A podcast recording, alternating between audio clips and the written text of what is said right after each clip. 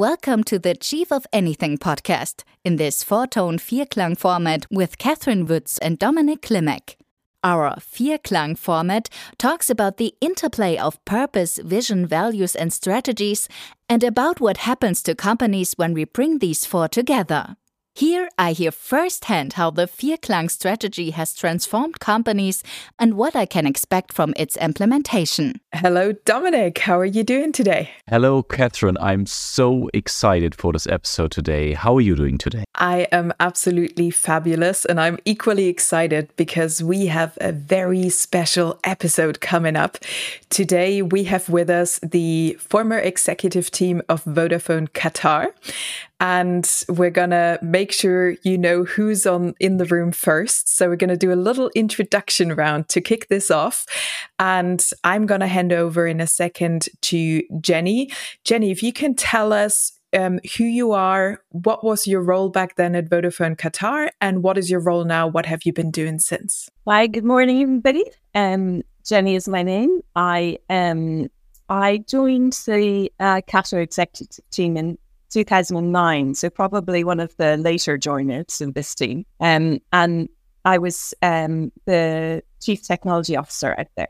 So, um, and prior to that, I'd worked with Vodafone for 10 years. Um, and since that, I've moved into sustainability actually and um, stayed with the telcos, but working on corporate sustainability um, to, yeah, to help them improve their carbon footprint and their impacts. So that's me. So maybe I'll just hand over to Jan. Yeah, thank you, Jenny. Um, yes, I'm a I'm Jan, a long time HR professional, and a big chunk of that career was with Vodafone. Initially in Vodafone New Zealand, then Vodafone Ireland, where I worked with Jenny, and then Vodafone Qatar. And uh, in Vodafone New Zealand, I was lucky enough to work with Graham Maher. Um, and that's when I was first introduced to the purpose based organization. Um, and that um, um culminated, I guess, in joining the Vodafone Qatar exec team in late 2008. I think I was the last but one to join um, as chief people officer. Uh, stayed there for about four years and then returned to New Zealand 12, 13 years ago. Since then, I've continued with my career of uh, HR director for the last probably eight years. And then I stepped back from my exec role a couple of years ago I still don't use the R word, the retired word, um, but I've enjoyed doing coaching and some consulting and having my life back again. Um, and so, yes, life, uh, I live in New Zealand, so life's pretty good. So I'd now like to hand over to Dan, who's on mute. So if Dan is not here right now, we'll just move over to Michael and then bring Dan in at the end. Hey everyone, thank you uh, for being together here today. Great pleasure seeing you all. Uh, I am Michael.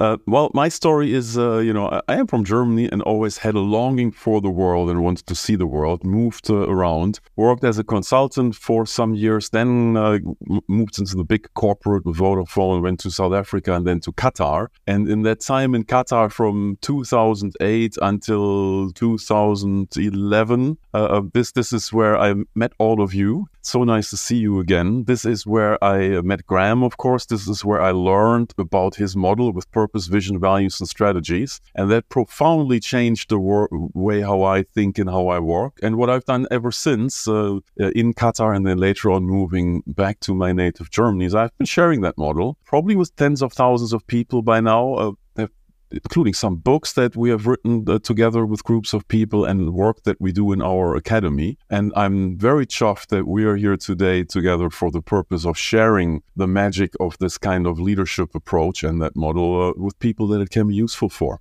Thanks so much. Uh, and uh, um, uh, JT, what's your story? Thanks, Michael. Um, I joined Vodafone in New Zealand back in 2003. At that time, Jan Jan Mottram was our chief people officer, and Graham Maher had been the CEO and had moved on to Australia. But the company had taken his learnings in New Zealand, and we were a model A of the of a, of a, of a purpose-based organisation. So I was very very pleased to find that when I arrived in Qatar in 2008 as chief financial officer, that Graham was going to be our CEO and that we were going to be a purpose based organization and design something in our own image. So that was uh, very good news. I spent three years, I think, at Qatar. Unfortunately, during that time, Graham Graham passed away, and, and I had the probably unlucky job of being an interim CEO until until a permanent CEO arrived. I then carried on with the Vodafone world to uh, Kenya, um, Safaricom, which is the Kenyan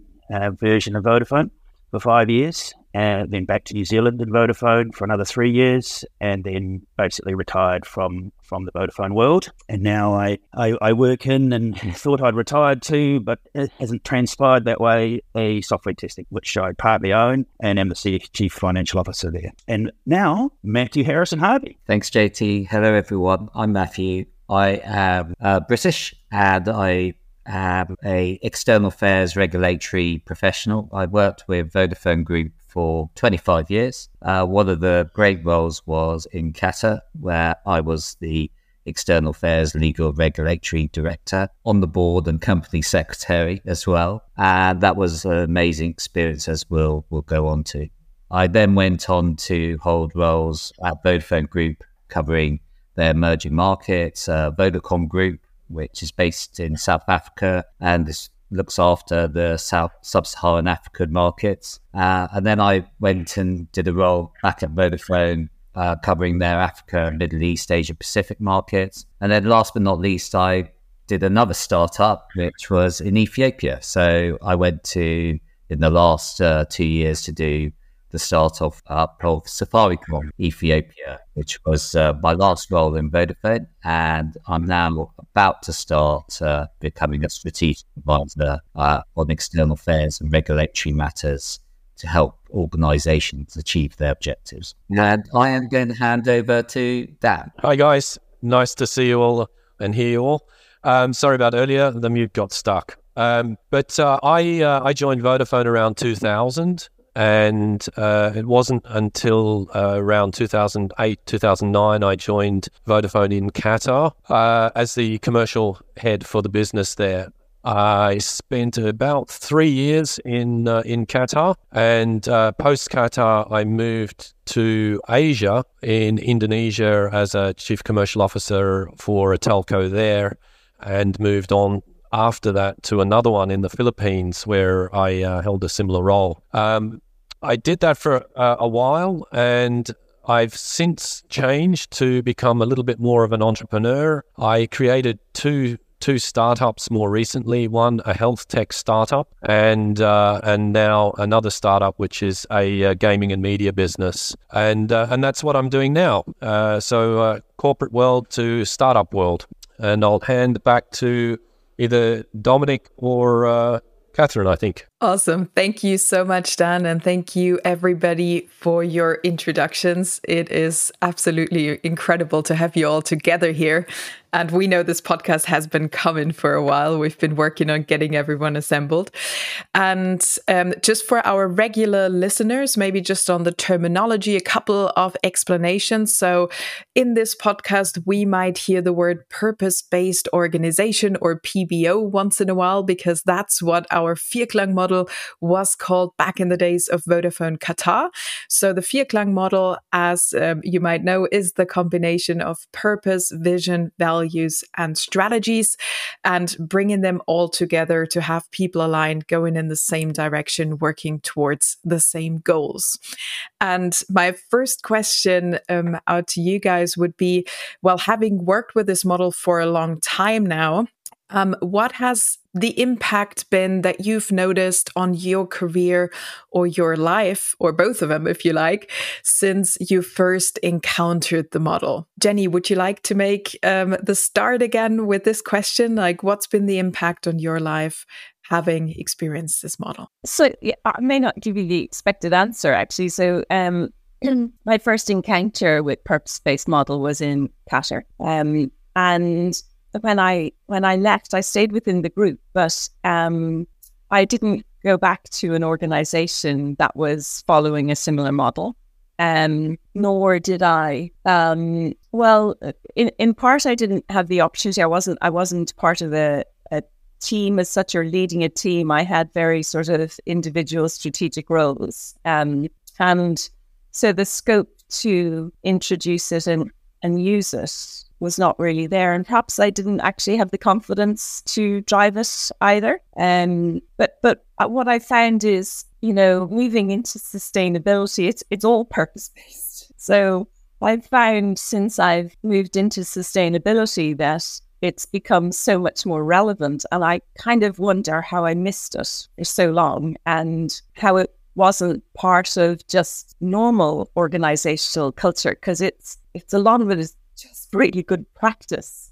Um, uh, uh, uh, you know, and and ultimately um, leading to the the same sort of success that all the stakeholders want. So, so I suppose for me, and those that know me will know I'm a bit of an introvert. So this is, you know, this not easy decision to participate in this, but um, for me, it's becoming more relevant, I suppose. So it's also an opportunity to refresh all of that. It's becoming more relevant um, with every every new job I take. So perhaps that's not the answer you're looking for, but um, yeah, I'm kind of I kind of looking forward to. Well, I am beginning to harness it now, even in my own um, my own setup and new job just in the last month. So so yeah, I can I can see its relevance going forward. Sure. Brilliant. Thank you so much, Jenny. And there is no right or wrong answers. We're talking about life as it as it happens, right?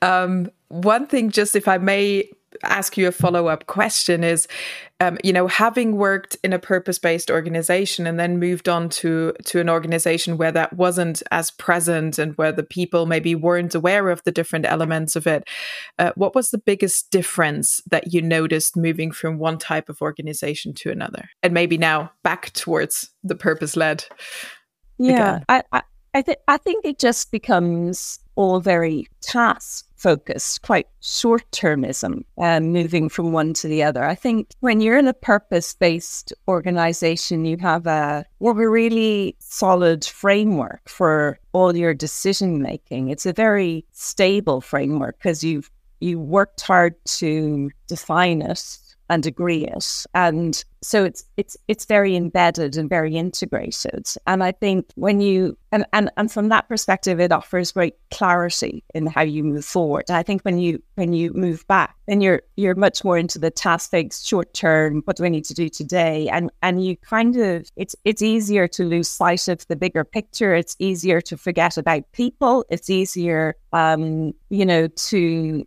to focus on on what you're doing rather than the whole. And I suppose one of the one of the um, principles I really believe in is is that principle of you know rising tide raises all boats, and I think that's really consistent with a purpose based model and is not you know with with with those that are not. I mean, it's just easily lost in what it, when when you move to an organization that doesn't have that same framework and thinking behind it. Absolutely. Thank you so much, Jenny. Uh, brilliant insights.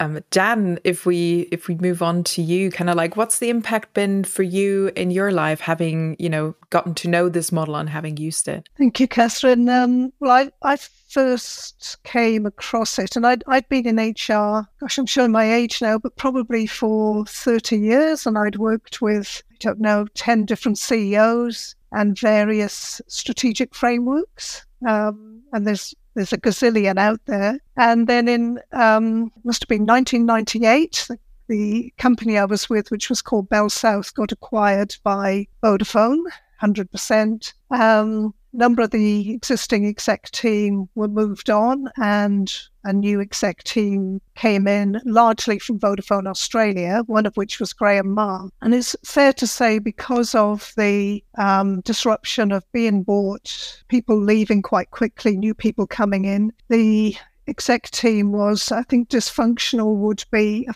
pretty good description of it. Um, different people with different agendas, no real clarity. We had um, all of a sudden amazing funding from group, and there was this real sense of um, expectation and possibility that we could do something. And um, under Graham's leadership, with the help of an external facilitator as well, we worked through, and at that time we actually called it a values based organization. So it was a VBO for quite a number of years in New Zealand. And for me, what it did um, was it really brought clarity around, I think, the, the four things that all stakeholders, particularly for me in my role as um, head of people, the four things that people want to know and need to know. And, and that was um, where you're going, what, what your vision is, what you're going to do to get there, what your strategies are, how you're going to work together, which is your values, and then the thing that holds all of that together is the purpose. And I think I'd worked with other organizations that might have had a vision and they might have had some strategies, but never the integration and the power that comes from the integration of all four of them. And um, it, it just, I just saw it unlock the potential in New Zealand of all the people in the organization. And we went from about 500 people to about 1,200 people in a very short space of time. And having that model and that clarity around those four things um, was was just so energizing and so amazing. Um, so that was a pretty special time. And so when the opportunity came again to work with Graham and to work with a purpose-based organization again in Qatar, there was um, even though it was such a weird, wonderful, wacky place to go and live in, it was um, it was just too good, just too good an opportunity not to not to be part of that team. And um, you know, I just knew that the purpose-based organization would, would and I think as Jenny expressed it really well, it would integrate everything we did. The you know the decision making it could be used. The same model can be used internally with people, externally with customers. It can be used with group. It can be used with partners. It can be used with customers. And, you know, that simplicity and clarity that it gave was just just amazing. Fabulous. Thank you so much, Jan, for sharing. And when you said wonderful, wacky place, everybody's faces were lighting up here in the room. so thank you so much for that as well. Uh, Dan, we'll, we'll move in, uh, on to you what is kind of yeah, like the the effects you've noticed thank you so for me um, i obviously echo everything that jan and, and jenny uh, mentioned earlier. And I'd, I'd like to add a couple of other things because i did actually obviously go through the the purpose-based organization in qatar but i did do it also in, in australia with uh, with the vodafone team there in graham. But post the Qatar business, I moved into a couple of uh, a couple of telcos after that, where I initiated the uh, the the PBO VBO um, the Vierklang model into those organizations, and the things that stood out to me in particular. Being in Asia, where you have very large numbers of, of people in the workforce, um, you know, the teams of six to 10,000, the simplicity of the model and the simplicity that it gives to the teams and the leaders of the organization to communicate incredibly clearly what those four items are and then provide some basic tools to everybody in the organization to ensure that they're capable and competent to execute against them is really where I think it takes it from a strategic model to something that can be executed by anybody across the organization. So, whether you work in a retail outlet, a call center, a network, engineering, everybody can obviously uh, uh, live that model, and you're supported throughout that with tools and mechanisms that are really, really quite easy and simple to understand. And I think that for me is um, sort of two additional elements that make a big difference to the model and and how I've seen it executed in different markets. Wonderful. Thanks so much, Dan. We'll move on to Michael. The first time that I learned about the model, I will always remember that very joyfully. Uh, Matthew was there. Maybe JT, you were there too. It was in the Sheraton first room meet, first floor meeting room.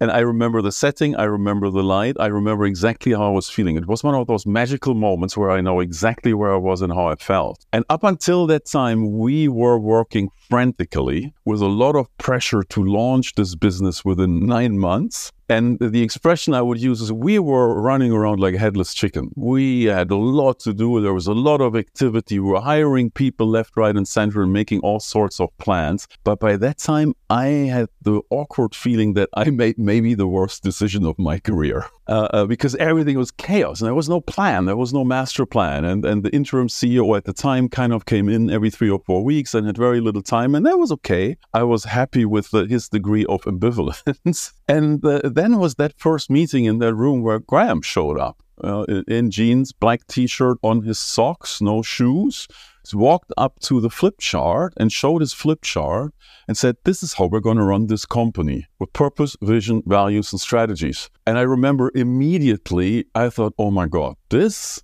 is going to be very different now.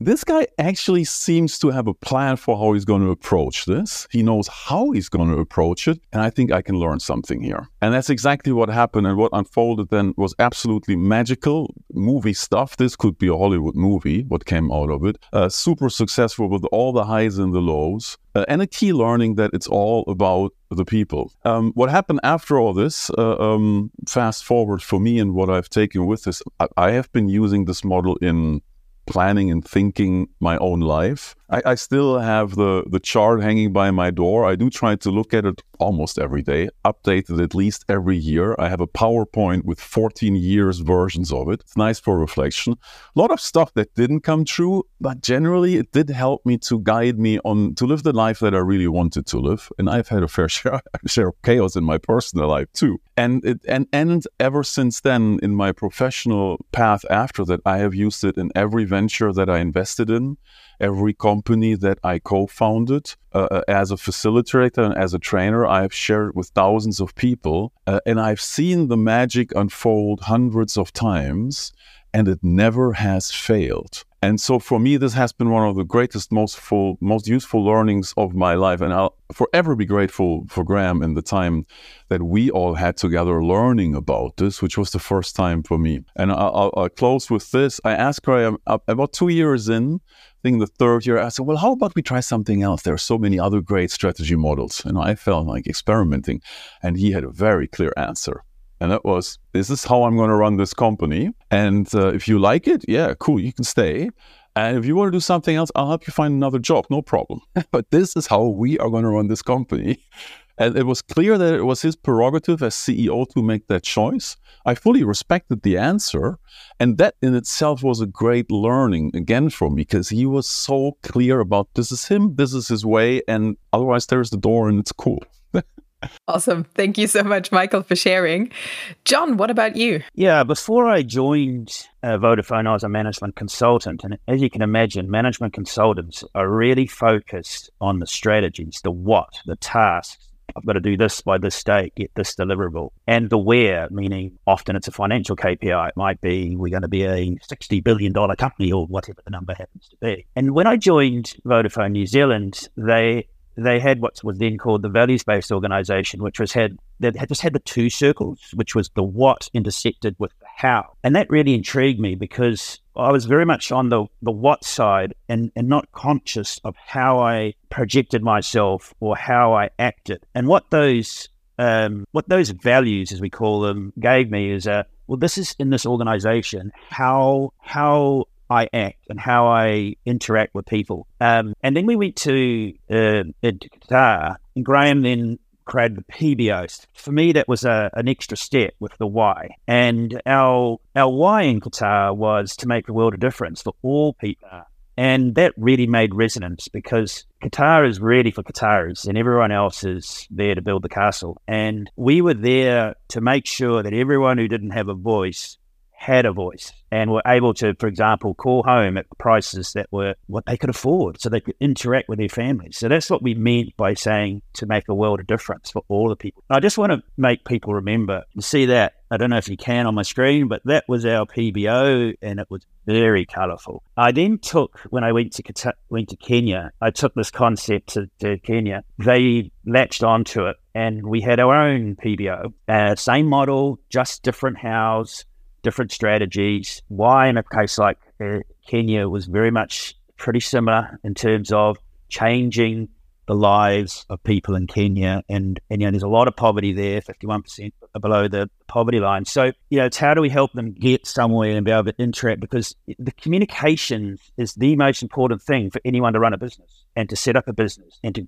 find a job. And and it's so important that this thing is in reach of everyone in the world. So I was really proud of of taking Graham's model onto the next entity, which which by the way is very big entity and and, and they latched onto it, but without all the colours. Um, when I joined my friends in their business, the testing consultancy in, in New Zealand. And first thing I did is I brought this model in there. And we did the same thing that we did in Qatar is we, we were really careful about every single word of our strategy, every single word of how we're going to act. And and it really brought us together because up till then it's just chaos. And and what this does is just brought us into a plan on a page, just if, if you like to call it that. So I'll, I will always utilize the model um, I think it's nicely balanced, and I constantly need reminding about the how, and that's that's my Achilles heel, and everyone knows that. So um, it, it's it's who I am, and and I love the fact the model is so simple and can be on one page. Brilliant.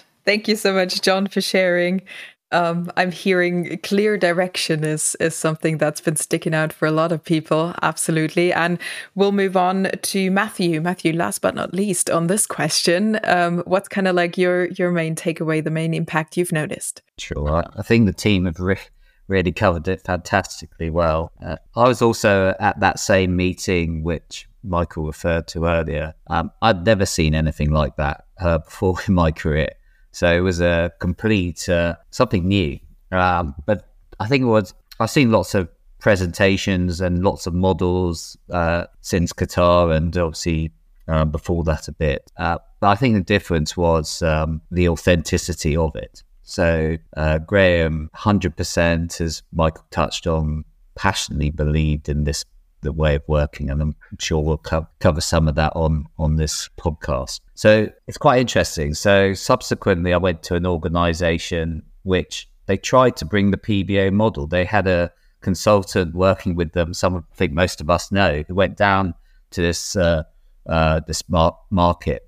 And they tried to cut and paste our PBO in Qatar to this organization. And it didn't work. And that was because the leadership from the top didn't fantastic leaders. Um, some of them are very close friends of mine, and uh, I've worked with them a long time. But they just it wasn't their model, and they didn't really believe it. They believed in a different way of working. Um, so for me, the combination of the clarity of the model, the balance, uh, um, with the authentic belief in it and living it, living the PBO uh, is key. And for me, subsequently, when I've done different roles, whether it's been part of teams or organizations, um, in management teams as well. Sometimes I've been able to sort of help shape it to move it along the PBO model. Sometimes it's actually just my own PBO and the way that I want to work and how I want to work within a organization and, and particularly in life.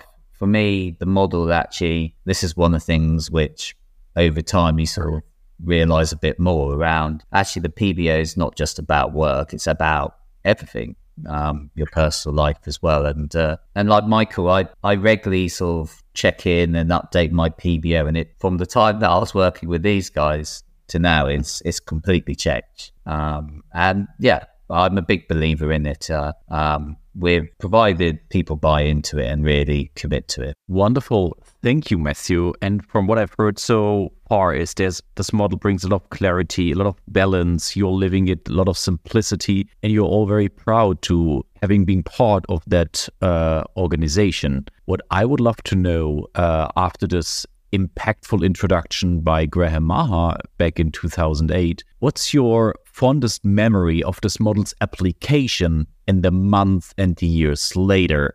How did this model turn out to influence the decision you were making? And maybe some of you has a has a great story uh, around this. Who wants to go first? Michael. I have a story. I have yeah, I have a story I remember when you asked that. Uh, um, so and and we know we had these quarterly workshops. So, how the model was applied is that every quarter we got together, first as the executive team, small group, then with the wider leadership team once we had grown to that stage, and then with an all hands meeting. And these all hands meetings could stretch over two days.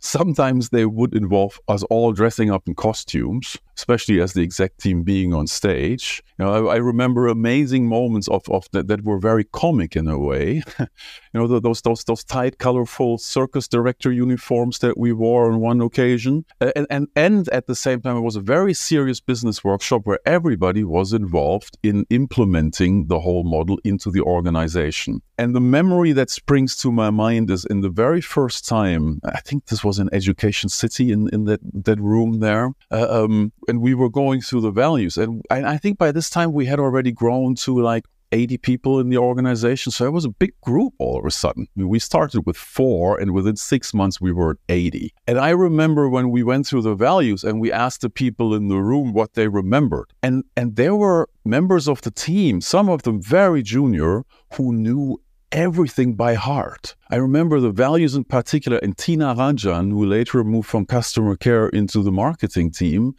with, you know, like literally very enthusiastic eyes, and every value she could recite from heart, and other people in the room could too. And I saw that in people's eyes. I was like, wow, this is amazing. They are really digging this. It's really in their hearts. Uh, uh, and, and, that was a very inspiring uh, moment for me that I remember. Wonderful. Thank you so much, Michael. Anybody else? What's your fondest memory of this model's application? Matthew, yes, you're first. When I went to Qatar, yeah, I just got married. Um, we didn't have children and stuff like that. So, and then we were lucky blessed enough to uh, have our first first son. And I went to Qatar. I was, I, was, I think I was 32, so I was quite young and doing that type of role. I'd never done that type of role. And it's startup and and also the type of person I'm at, I'm all in, yeah. All in, committed work. So work life balance at the time, there was no work life balance. And I, I just remember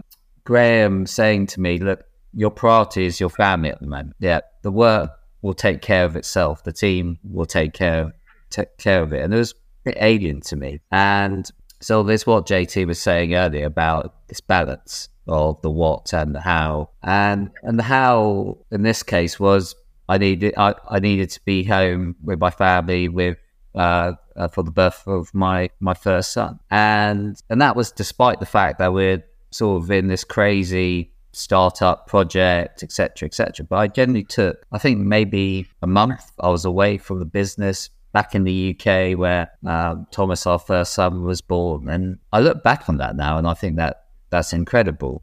and uh, for Graham to have done that, and it really made an impact on me. Um, and so subsequently, when you know I've gone into leadership roles and running teams and leading teams and things like that, and you know some of the jurisdictions I've been operating in, you know they're quite pretty complex jurisdictions uh, with all sorts of challenges, personal issues, etc. Um, and I remember one one person in my team she she fell ill, seriously ill, um, and I remember the time when Graham said, "Be with your family," and for her, this person, um, you know, I said to her, forget about work. The focus is for for you to um, get better, uh, and she did get better. And I remember getting into trouble because I sort of said, "Go home, you know, do what you need to do and stuff." And so for me, you know, the the PBO um, and living the PBO in the in the case uh, that Graham provided to me, it really left an impact and, and has helped me with those decisions that you know, there's always work to do in businesses, and um, but sometimes you know the pat the personal stuff is more important than than the work. Actually, all the time. Hmm.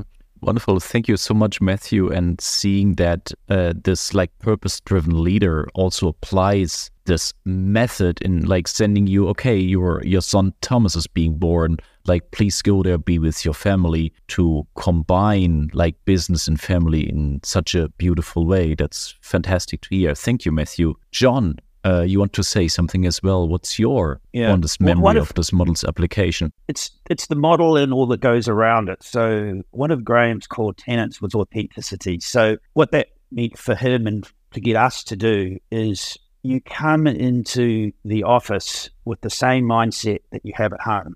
So you don't check yourself your true self in at the door and put on a suit and walk into the office. You, you, this is part of your life. You know, this is a huge part of your life working. Therefore, don't be a different person at work. Be who you are. and that's and you had to make sure that that worked with your values, how you act in, in, the companies. There's, there's no question you have to do that.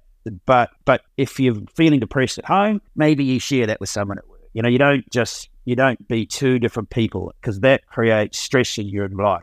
And with Graham, you, you had the model, and you, it's all on a page, and and you and literally you just wanted to strive, and be, because it, it was human. Um, and one of our one of our values, we had two we had two iterations of it, and the, the, second iteration was when Vodafone came out with its own Vodafone Group came out with its own values, which was speed, simplicity, and trust. And we did struggle to shoehorn that into our values, but we but we sort of ha- we sort of had to. But it actually made some sense. Speed meaning working at speed, you know, act quickly. Simplicity mean you know don't look for the most complex type of uh, answer. Often simple is correct, and trust is trust other people to do their work. So it sort of worked, but it was a different to how we were. So it was for us, that was a moment of okay, so this is a bit corporate telling us how to do our values. It felt a bit uncomfortable um, putting that in, but we got to grow and love it and like it. But one of the ones we kept of the five values that we had was worldliness, and as as Michael pointed out, we went from four people on day one to 80 people and then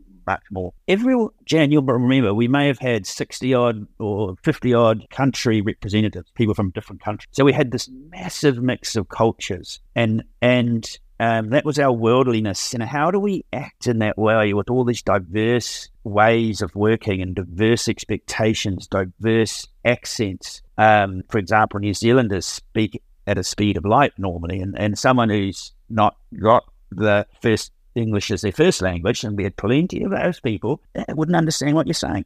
So that helped you check yourself and just go, hold on a minute, you know, we're we're we're a diverse set of people. How do we how do we act? And and the thing that I've always enjoyed the most and remembered the most is when Michael Portz brought in the color model. I call it the color model. You have the real model name, but I I'm simple, so I call it the color color model, the red, yellow, green, and blue. And and everyone did it together and you found out what other people's natural style was, which effectively helped you to figure out how to communicate with it. Um, for example, my 2IC in finance was very blue, which means very analytical, which meant maybe like Jenny, introverted, in that she wouldn't or he wouldn't give an answer straight up. And and you shouldn't expect that because they want to think about it first. They want to make sure that the answer is right. Whereas probably Michael and I and Dan would open our mouths and off we go first, and, and the brain would get into gear while we're talking. Um, and Jan being the consummate people, you know,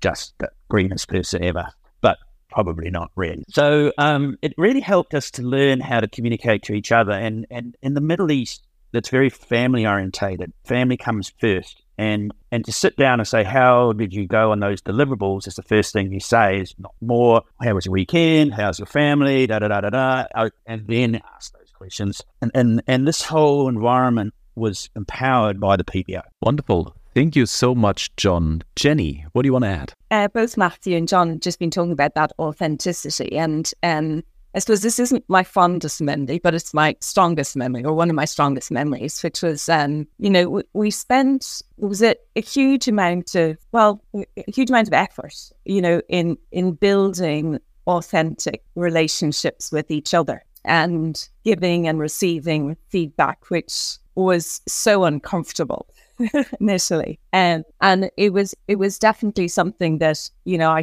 I I struggled with and you know crossed my boundaries. So so we talk about bringing our whole selves to work, but for me that was even more than going beyond. But um, what I suppose the the the, the legacy of that was when Graham passed away unexpectedly, and I suppose one of my strongest memories around that was how how the team functioned in his absence because he, he, he, he was a, I mean, the model is strong and he was a charismatic leader. And, you know, he, but he invested so much time in us and in us building our own skills so we could develop our own authenticity, but consistent with the model. Um, and then, you know, when he when he passed, those relationships were were really really strong, and some of them really came into their own at that stage because we had this trust, and we had this investment. Um, and I think that's one of my one of my strongest takeouts from that whole experience in Qatar is is is what that investment can yield. Wonderful. Thank you so much, Jenny. And I think it's just uh, wonderful to see that if someone or the leader like passes away unexpectedly, that all the investment that he has been doing like in the executive team like pays off for such a long time um, i would like to dig a little bit deeper on this question um, when graham passed away suddenly what happened with like the fear Vierklang, the PBO after that? Like, how did all the others experience this? And maybe like Dan, do you want to take the, the first shot on this question or who'd like to go first? I think from a model perspective, um, one of the important things with the model is you know that ability for us to come together as a team we worked as a team we're incredibly close as a team so it obviously his passing really affected us all dramatically. And, you know, it was very, very difficult for us as a leadership team and as a company to overcome a loss like that. Um, but what we uh, obviously, the model itself also helps you in the sense that it gives you the ability to also deal with things that come you know out of your control. Um, and there was a specific model um, which is the the event um, itself can be um, uh, unexpected. But if you change the way that you deal with things and you take control of that situation, uh, which is you know your own input into that, um, then you have the ability to affect the outcome. And, uh, I think you know having learned the models and the organization that learned those models um, really uh, I think you know without those sorts of tools, it would be uh, you know in a in a much worse situation than what it was. And I think uh, you know they're the sorts of things that really help you. Wonderful, thank you, Dan. Uh, Jen, what's your take on this question? For me, it personally was an incredibly difficult time um, still feels quite raw, even after 13 years now since Graham, nearly 13 years since Graham passed. And um, I guess seeing the impact not only on the organisation, but on um, Graham's wife and immediate family. Um, one of one of the one of the things about Qatar is that you don't all, only spend a lot of time working together, but the living arrangement was also very close as well. So, in the gated community where we were living, um, a number of the exec teams, including Matthew and JT, and uh, were literally neighbours. Um, and Michael and Jenny weren't that far away, and Dan wasn't that far away. So, your, home life and your work life were inextricably linked. Um, and um, Jenny Mars, Graham's wife, was part of that community. So the I think my most vivid memory of that time is all it is a bit of a blur, but it was what, what, did we what did we need to do and what did I need to do to give um, Jenny the support, having lost uh, you know her life partner, love of her life, together for nearly 30 years, and the complexities of dealing with a death in a place like Qatar, even things like repatriation of a body, and well, I won't go into all, all of that, getting money out of Qatar, it was all pretty dramatic and tra- traumatic. Um, but I think, as others said, I think the, the trust and having the team that you knew were there for you as well. So um, that that's what got me through it, and that's I think what got the rest of us through it. Um, and, and we, have talked a lot about the PBO, um, and a few of us have referred to it, but I think it's the, the tools that sit underneath it um, that you pull on when the going gets tough. And, and Dan, you mentioned the event, you know, plus your sponsor reaction, you know, can determine the outcome. Um, you know, that and many other of the, the tools which came to be you know how you approach things on a day by day basis. I think that's that's certainly what helped get me through it. And I, you know, even coming up to this podcast, I was feeling a little bit nervous, not having done one before. And I remembered one of the tools was ABC. Uh, ABC is accept you're going to do it, breathe, center yourself, and then get on and do it. And I, I, you know, lots and lots. There's dozens of these little tools that um, that you pull on, particularly when the going gets tough. Um, yeah, and, and just as a, another quick mention, one of the things I feel really proud that we did, that I think again kept the organisation going during that difficult time, was um, we introduced a leadership program for all team leaders. So anybody that had anybody reporting to them called stepping stones. And it was a program to equip the leaders with those PBO tools, the rocket ship exercise, the how you align your personal values with the results, um, um, how coaching models. And I think that being um, that was a fantastic program, and I think it really, ha- it really, really enabled the model to keep going because the people were equipped with the tools that underpinned it, even though you know this core leader uh, was no longer with us. Thank you so much, Jan. And, and that sounds super powerful. Michael, I've seen your hand go up. What would you like to add? And it's uh, I, I, remembered something, um, which is we refer to the team in our official internal language uh, as the family. it was the Vodafone family, and uh, I, I, have to admit, uh, oftentimes I was skeptical of using that term for the work context. And I have seen other organizations also refer to their team as the so and so family, uh, and, and, which wasn't as authentic as what I saw in Qatar. I think in Qatar, that was the closest that I've seen to that being really truthful, that there was a family like connection. And when times got tough, uh, that is also when when that paid off and when when people could rely on each other, kind of like in a family, where you know it gets really tough. In the end, we're all going to stick together, and and that was impressive. Also, I, I'm still a bit apprehensive about using that term in business uh, uh, and I'm, you know, in that case, it reminded me, Jen, when you said, you know, when it got tough and all of the circumstances and dealing with those hardships, uh, that, that's when all of this really paid off. And basically, how I see what the school that I went through, and I think many in the team went through, it, it was a phenomenal personal development journey with all these models and all these techniques. Uh, it, it, was about personal leadership, it was about business leadership, uh, and it made us all stick very closely together through the two really harsh times sometimes. I'm grateful for that. Wonderful. Thanks so much for sharing, Michael.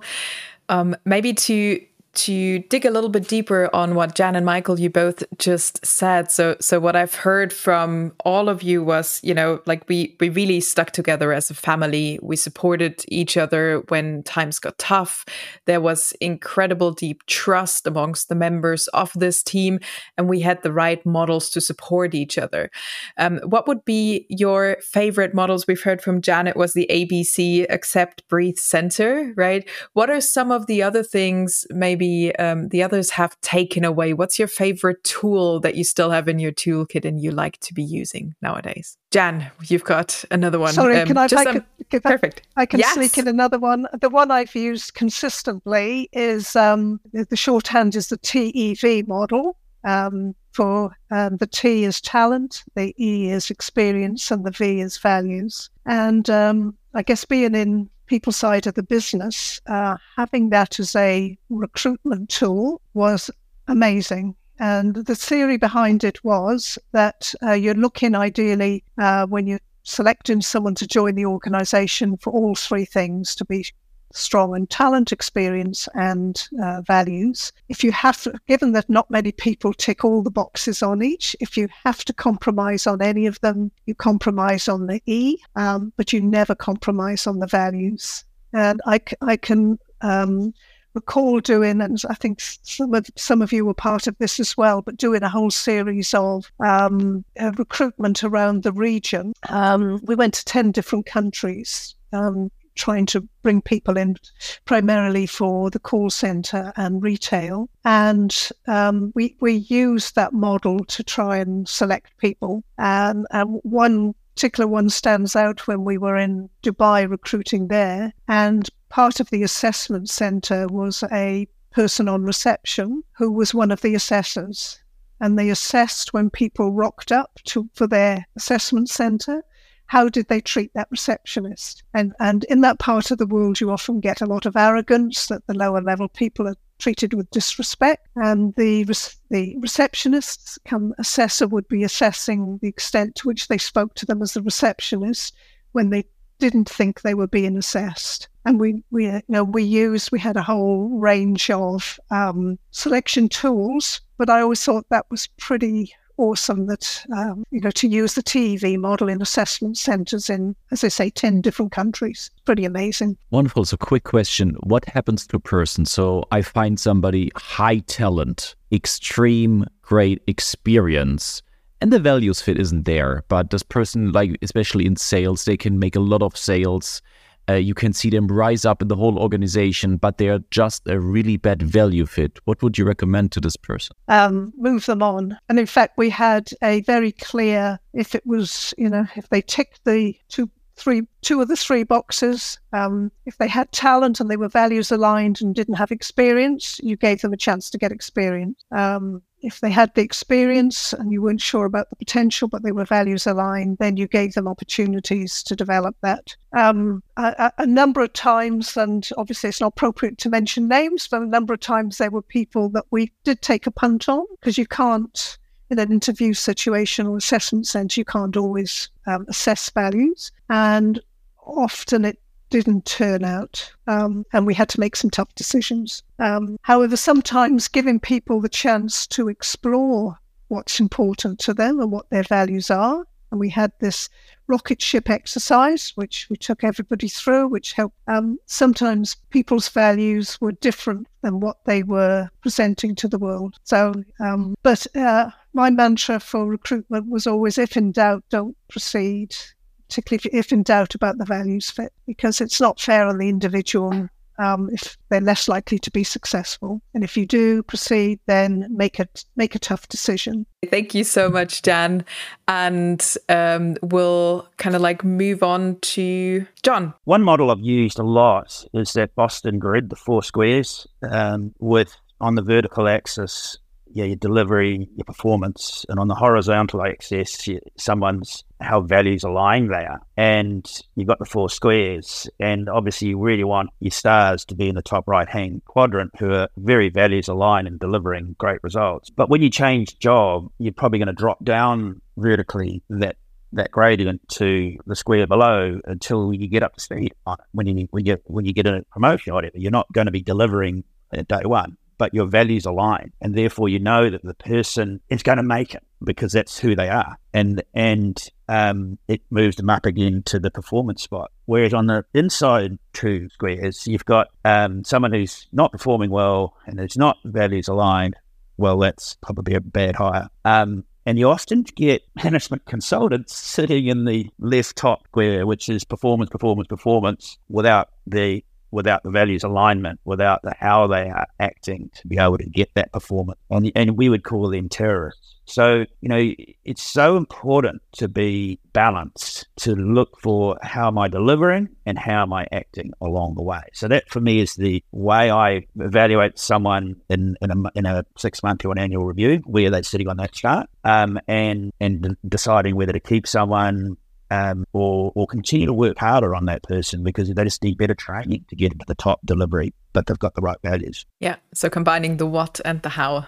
Yeah. In in in the evaluation. Awesome. Thank you so much for sharing, John. And I think Matthew has something to add as well. Yeah, this is more on the what. So one model that I've regularly used myself and with teams is uh, stop, start, continue, uh, because often you find. Uh, in, in business and life, uh, yeah, there's so many things and things are changing and evolving. And so it's all about how you prioritize. And it's very interesting when you sort of introduce this to the teams for the first time. Well, we're going to have to stop something um, rather than just add more and more and more. And I think a lot of organizations um, struggle with that. Uh, but that model, if done well, is super helpful. Absolutely. Thank you so much for sharing, Matthew. Um, Michael, what's your favorite model? That you've taken on? I'll go after Dan. Dan, go right away. Go ahead. You sure? I might get yours. ah, do it. All right, let's see. Um, it's one that I probably haven't used enough of, to be honest, and I think I should. Uh, it's uh, this. This has helped me reflect. Actually, um, it's the decision making model. So um, it's been cl- very clear about you know how decisions are made in organizations. So and again, it's very simple. I decide. I decide with your input, we decide, or you decide. And I think it's a fantastic model that gives clarity to um, to the organization, your team members, and others as to how to make decisions in the organization and ensure that there's clarity and simplicity around it. Um, so yeah, that's that's a model that I think is fantastic. Yeah, that was the one I was going to take. So I'll pick another one.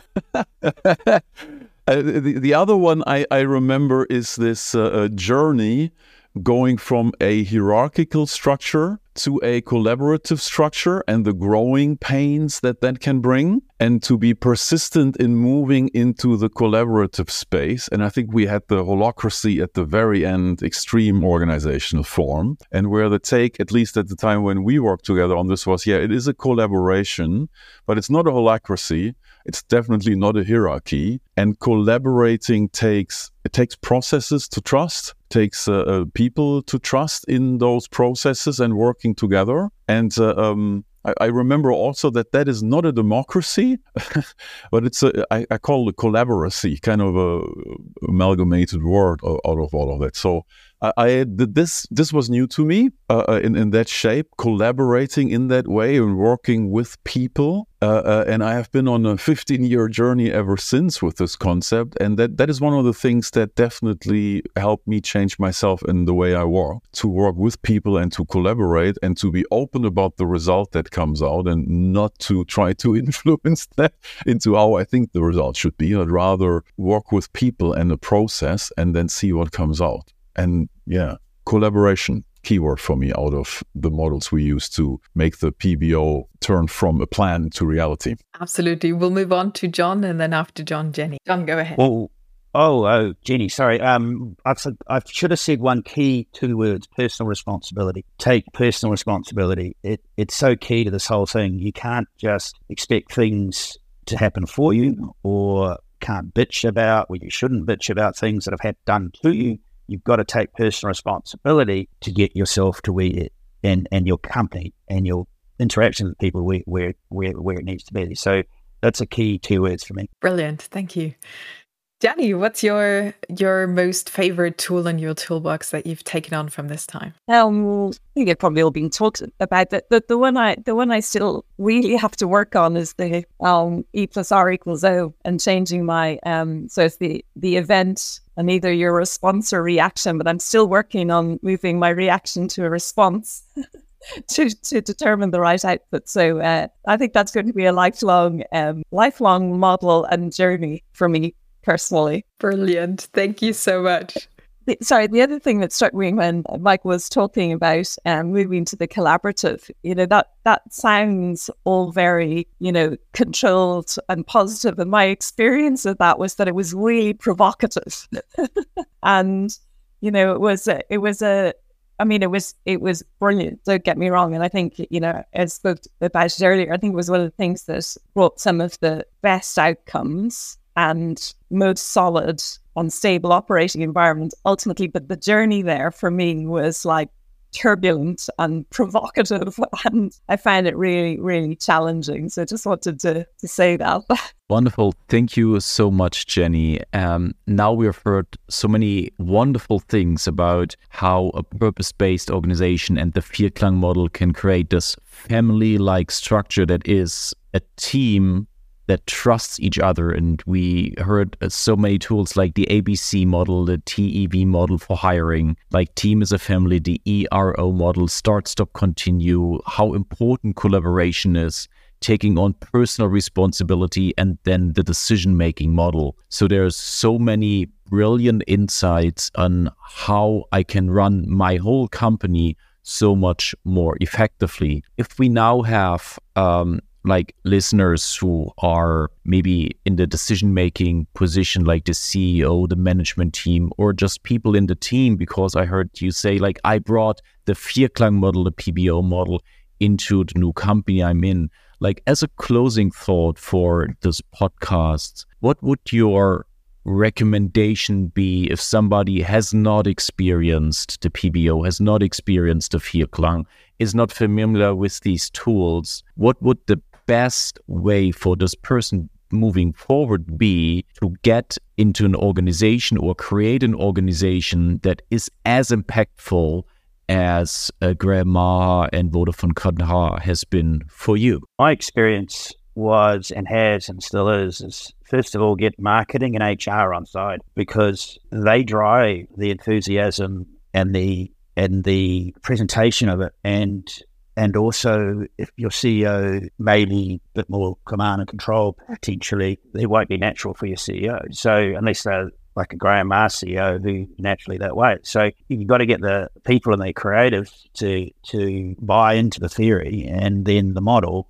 and and then step back and let them go because they will convince the CEO and uh, and the whole company around messaging. Wonderful, thank you, John. So buy in the model and then find the right messaging, and then definitely get the CEO and the management on board, and then it will go automatically on from there. What about the others who would like to go next? Jenny. Okay. Yes. Yeah. So, um, so from maybe a different perspective, um, you know, Jan talked about the TEV model, and you know, I am definitely of the age when I am way too old to be working for people who don't align with my own values. Um, so past that, right? So, and I think that's definitely a legacy from Qatar and working with Graham, but also working with all the people on this call um, who were fantastic peers and colleagues, and I learned a huge amount of. And and I I think um, you know I've taken a new job recently, and you know for me I had to I wasn't working full time recently, so it was a move back into full time, which I wasn't sure I was really prepared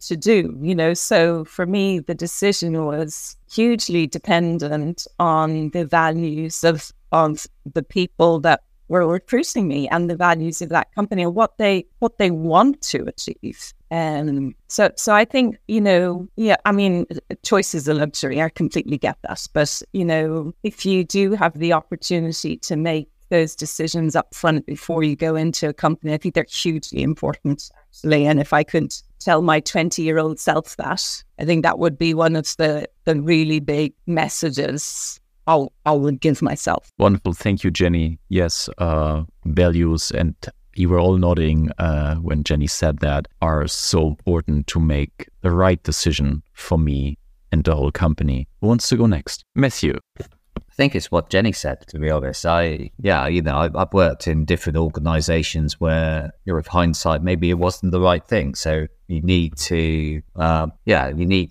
it needs to be authentic.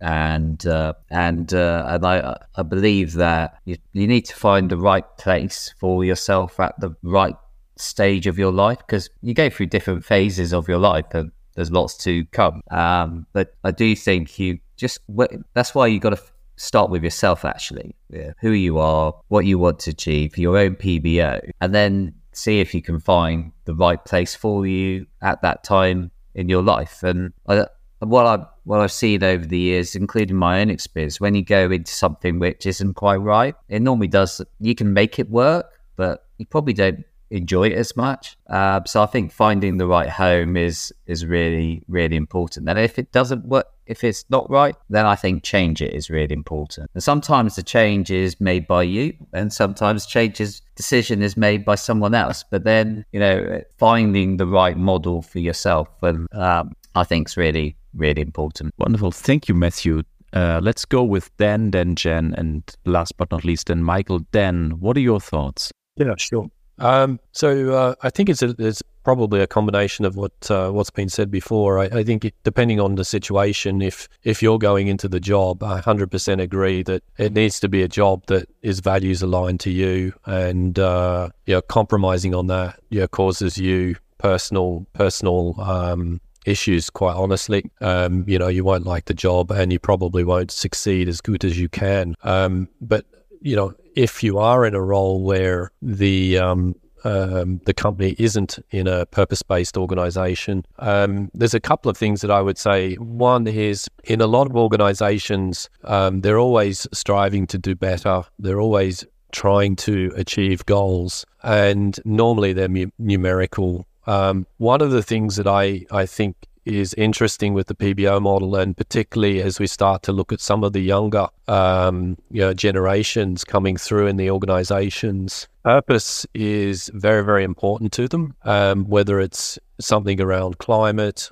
or just general well being, um, sustainability, as Jenny mentioned. So introducing a purpose into the organization is a really, really powerful thing. And I think the acceptance of it now, particularly in the younger organ, younger parts of the organization, can be uh, a trigger for it. And uh, uh, it's certainly something that will help with retention and results, as we've seen with what, what we had with Qatar. So I think if uh, if I had my my thoughts around that, I would be you know sort of pushing towards that direction with the leadership team as to you know how you can obviously deliver better results, but but also bring in an organization which is much more sustainable and much more aligned and more powerful. Well, thank you so much, Dan. Jen, what's your turn? Yeah, I, I think if an organization or people in organizations are contemplating introducing a PBO, first thing I'd want to understand is is why you know what's what's their driver for doing that? Um, and that has to be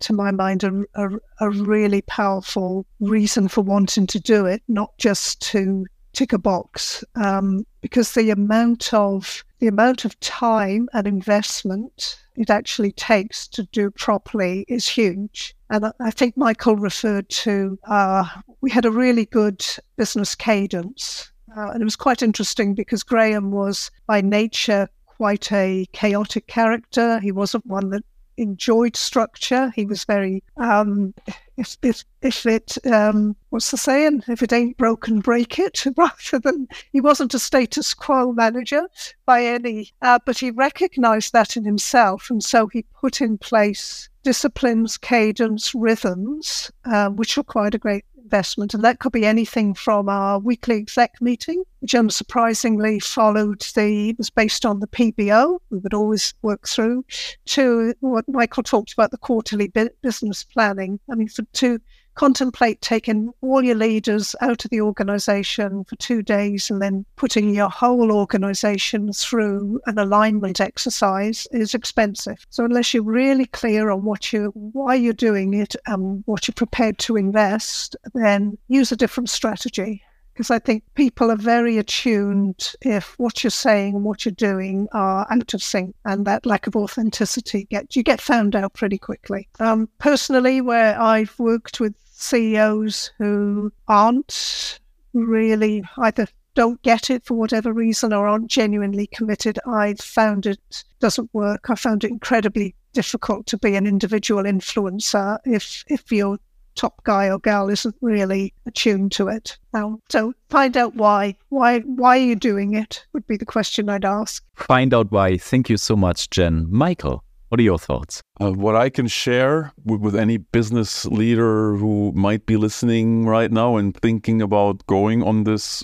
what can be a really wonderful and worthwhile journey, is the things that help me and that I've seen help a lot in addition to what everybody else has said is one is sharing experiences with others who have been on the journey and asking questions to to shape the my own journey because it's going to be different than everybody else's. It's not going to be Graham's template for everyone uh, or any other organization that uses this model. So you know th- that I have found incredibly useful to share experiences with others who use these concepts and then to shape the own their own journey. And the second one is uh, um, and, and this depends a bit on the personality type of the CEO and the and the top team too. It's this concept of trusting the process because I found that a lot of the magic that comes from this is just simply doing it and not getting too wound up in my thoughts and in my planning and the details of it, but simply trusting the process of uh, you know going through this with all the people, harnessing the power of everybody's thinking and, and going through the steps. It's almost like cooking a good dish starts with following the recipe that's in the book, and then over time I can get more sophisticated and make my own tweaks to it. But trusting the process and the recipe that is there is I, I found that helpful because it already delivers, even if it's not perfect. That's what I can add.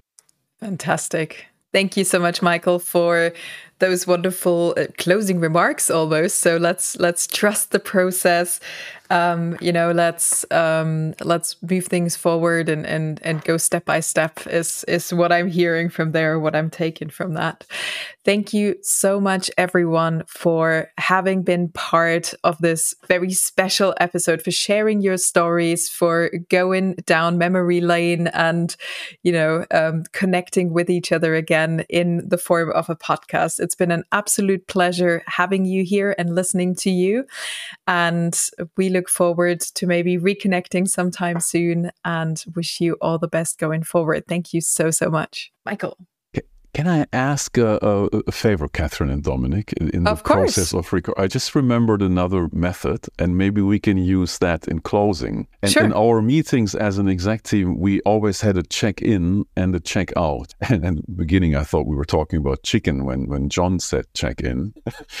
and uh, uh, so obviously, you know, we've done the check in earlier with our introductions. Maybe we can use the checkout process that we sometimes used uh, also as a check in, which is our one word feeling. How how am I? feeling? How's everybody feeling now in one word? Could be an adjective or a noun. If that's okay, if I crash the process here, go for it. Maybe we can maybe we can check out with that and go in the same sequence that we had for our introductions. Absolutely, Jenny. Would you like to get started? What's your one word feeling right now? Um, how I suppose it's not, probably not the word I would want to choose, but the one that's in my head is nostalgic. I suppose. Um, just yeah well, fabulous nostalgic we'll take it we'll take it thank you jenny jan what's your one word feeling jenny took the very words that literally out my mouth i was thinking nostalgic uh, and uh, in a bittersweet sense again sort of so many good memories and um, yes good and bad wonderful thank you jan dan what is your one word feeling um mine would be inspired fantastic so we'll take inspired from Dan Michael. What's your one word feeling? Enriched uh, over the course of 15 years. Still enriched. Fabulous. Moving on, very enriched to JT. What is your one word feeling? Proud. Proud that we've had this experience that brought us all together and can still talk about it 13 years ago. And that I was part of that, like you all were. It's just a wonderful feeling. Fabulous. Thank you, John. And Matthew, what's your one word feeling? Better. I feel better for doing this. It's been really great. So thank you very much. Fabulous. Thank you so much to all of you for being here. How and do you feel? I think with that, how do I feel? I feel Yeah. very at ease right now. I've just been able to go on this beautiful journey with all of you, and and at ease is, I think, the best word for that. Dominic, what's your one word feeling? My one word feeling is um, amazed to see. Oh, yeah, it's amazed to see what's possible if I get people together who go in the same direction and just see the beauty and like looking in your faces, how you feel looking back at having had that experience. It's so wonderful. Thank you. Fantastic. Thank you, everybody. That's it for today with Vierklang Strategy Coaching in our Chief of Anything podcast. If you would like to discover the impact of Vierklang Strategy Coaching for your company, then simply click on the link in the description and get in touch with us. Go!